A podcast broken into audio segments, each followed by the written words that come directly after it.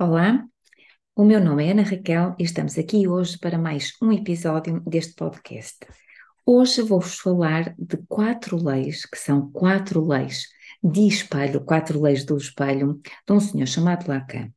E estas leis basicamente ajudam-nos a entender a nossa relação com os outros e por que razão às vezes ficamos magoados, sentidos, incomodados nas conversas que vamos tendo e com as observações que os outros eventualmente também podem fazer sobre nós.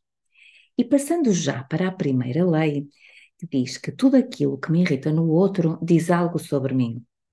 Ora, quando algo me irrita noutra pessoa, é óbvio que tem que revelar qualquer coisa dentro de mim, porque de outra forma aquilo não me irritaria, era simplesmente a outra pessoa a ser ela própria. Mas quando eu olho para alguém, seja ele alguém conhecido ou não, porque muitas vezes nós irritamos com pessoas que estão a dar na televisão, não é? Ou que, que, que mal conhecemos ou não conhecemos de todo. E por que razão essas pessoas nos irritam? Porque mostram-nos partes de nós que nós não conhecemos. Partes dos, de nós às quais nós ainda não acedemos, às quais nós não queremos também aceder, e por isso é que o outro acaba por se revelar um espelho de algo que eu não quero ver em mim, ou que não quero reconhecer em mim. E isto é mais comum do que aquilo que nós pensamos muito mais comum. Cada vez que nós dizemos uh, algo sobre outra pessoa, apresentamos uma crítica, qualquer coisa, aquela pessoa é uma desleixada. Irritamos-nos com o desleixo daquela pessoa, porque parece que não dá atenção aos outros. E aqui eu aconselho a perguntar-nos em que áreas da nossa vida é que nós somos desleixados? Ou até que ponto é que nós damos também, não damos atenção às outras pessoas? E aqui também há um twist, que é, podemos estar na outra polaridade. É que em vez de sermos desleixados, podemos ser super, super, super perfeccionistas ao ponto também de estar a comprometer algo. E aquela pessoa em espelho mostra-nos a nossa realidade por semelhança ou por oposição. E por isso é que aquilo que me irrita no outro vai revelar algo sobre mim.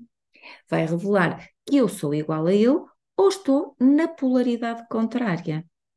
Portanto, o que eu aconselho é pegarmos sempre no nome que chamamos ao outro, vamos ver se lhe chamamos egoísta. Nós chamamos egoísta porque, para nós, não faz sentido uma pessoa estar sempre a pensar em si própria. E nós podemos nos perguntar onde é que na nossa vida nós só pensamos em nós? Ou então, onde é que na nossa vida nós não pensamos em nós e estamos sempre a pensar no outro? Portanto, sempre a ser altruístas. E muitas vezes esta crítica, ou seja, esta primeira lei daquilo que me irrita no outro, mostra-me onde é que eu não tenho equilíbrio na minha vida. E o outro faz-nos o favor de, sendo como é, nos irritar para que nós possamos ter consciência disso. A segunda lei diz que quando uma crítica me incomoda é porque há algo que eu rejeito e não vejo em mim. Ok, aqui é eu já não critico o outro, é o outro que me critica a mim. E a única coisa aqui que é de salientar é o facto da crítica me incomodar. Se a crítica me incomoda, é porque realmente eu não estou a conseguir ver aquilo em mim. Eu não estou a conseguir perceber o que é que aquela crítica está a mexer dentro de mim. Normalmente, Normalmente, nós até já temos um bocadinho de consciência disso. O que não queremos é que o outro abra a cortina e nos mostre isso. Porque, na verdade, provavelmente é algo que nós andamos a, a tentar esconder de nós próprios há muito tempo. E isto pode ser por variadíssimos motivos, mas o outro critica em nós porque nós também criticamos em nós.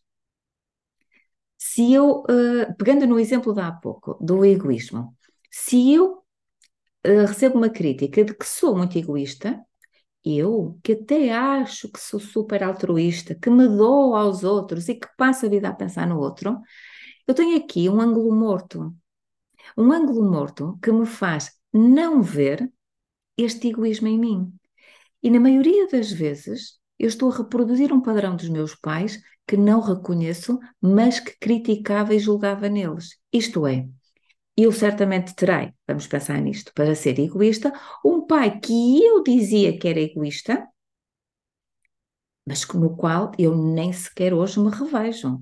É? Eu sou uma altruísta porque os meus pais foram muito egoístas e eu hoje fico ofendidíssima quando alguém me diz tu também és egoísta. E isto revela o quê?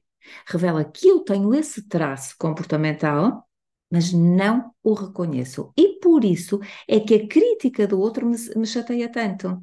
Apenas por isso.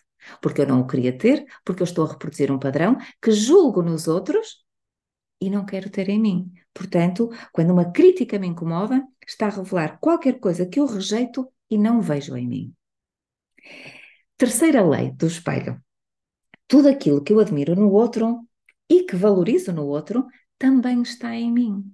E esta parte é um bocadinho mais agradável, hum, porque Quantas vezes nós admiramos pessoas e dizemos: Uau, aquela pessoa extraordinária, tão simpática, tão amável, é gentil, tem uma forma de falar muito cuidadosa, ou é tão corajosa. Tudo aquilo que nós admiramos no outro também está em nós. Pode estar apenas em potência, mas está em nós. Porque reparem, eu dou um exemplo muito concreto relativamente ao falar em público, porque essa é uma das coisas que muitas vezes os meus clientes trazem e me dizem: eu não consigo falar em público, ou eu fico muito envergonhado por falar em público, mas trazem-me esse desejo. Isto é, se eu admiro pessoas que falam em público, eu tenho o desejo de falar em público cá dentro. E isso é ótimo porque me vai permitir trabalhar as competências para lá chegar. Reparem, nós podemos não admirar uma pessoa que faz bolos de forma extraordinária. Se eu não gostar de os comer e se não tiver nenhum interesse em os fazer, não, não, não tenho um particular interesse naquela qualidade ou naquela competência.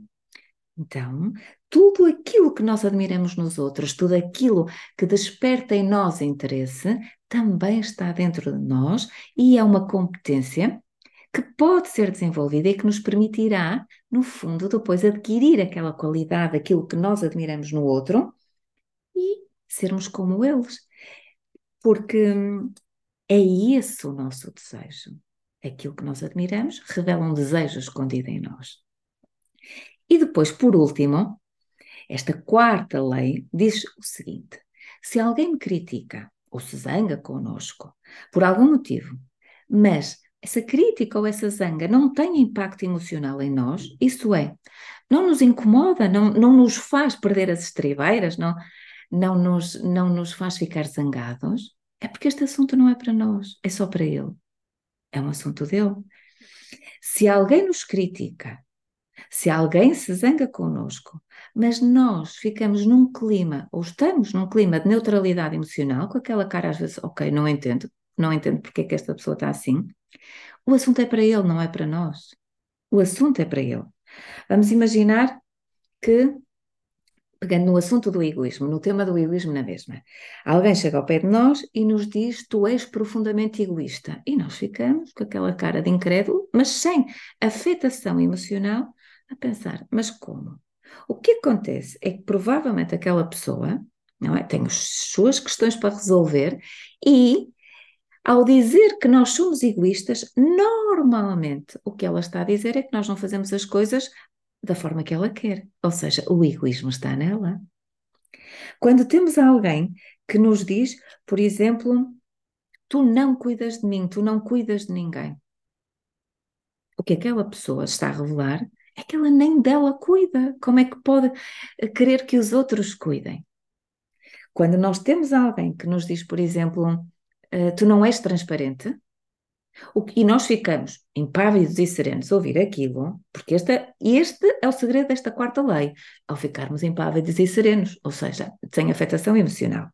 Então, se alguém nos diz, não, tu não és transparente, e o que nós percebemos é que aquela pessoa evita a todo custo ver a realidade, aceitar a realidade.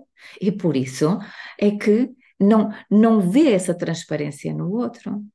Então, tudo aquilo que nós recebemos do outro, é? como crítica, juízo de valor, como uma zanga, mas não nos afeta, é um assunto dessa pessoa só.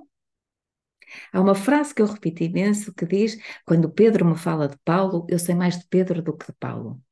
Esta frase aplica-se aqui, porque aquela pessoa está a falar dela, não está a falar de nós. Apenas isso. Apenas isso.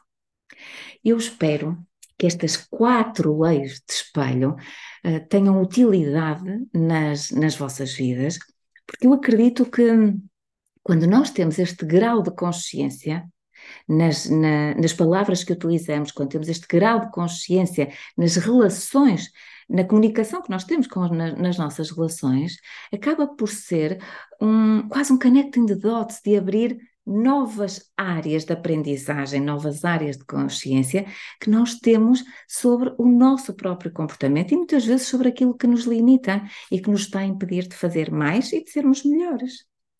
Bom, desejando mesmo, mesmo, mesmo que seja útil, eu despeço-me dizendo que vemos-nos na próxima semana. Fiquem bem.